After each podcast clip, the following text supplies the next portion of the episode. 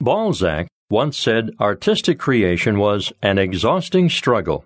He believed that only by tenacious work and not being afraid of difficulties could you show your talent. It was just like the soldiers charging the fortress, not relaxing your effort even for a moment. Once Balzac wrote for hours on end. He was so tired that he could not hold out any longer. He ran to a friend's home and plunged headlong onto the sofa.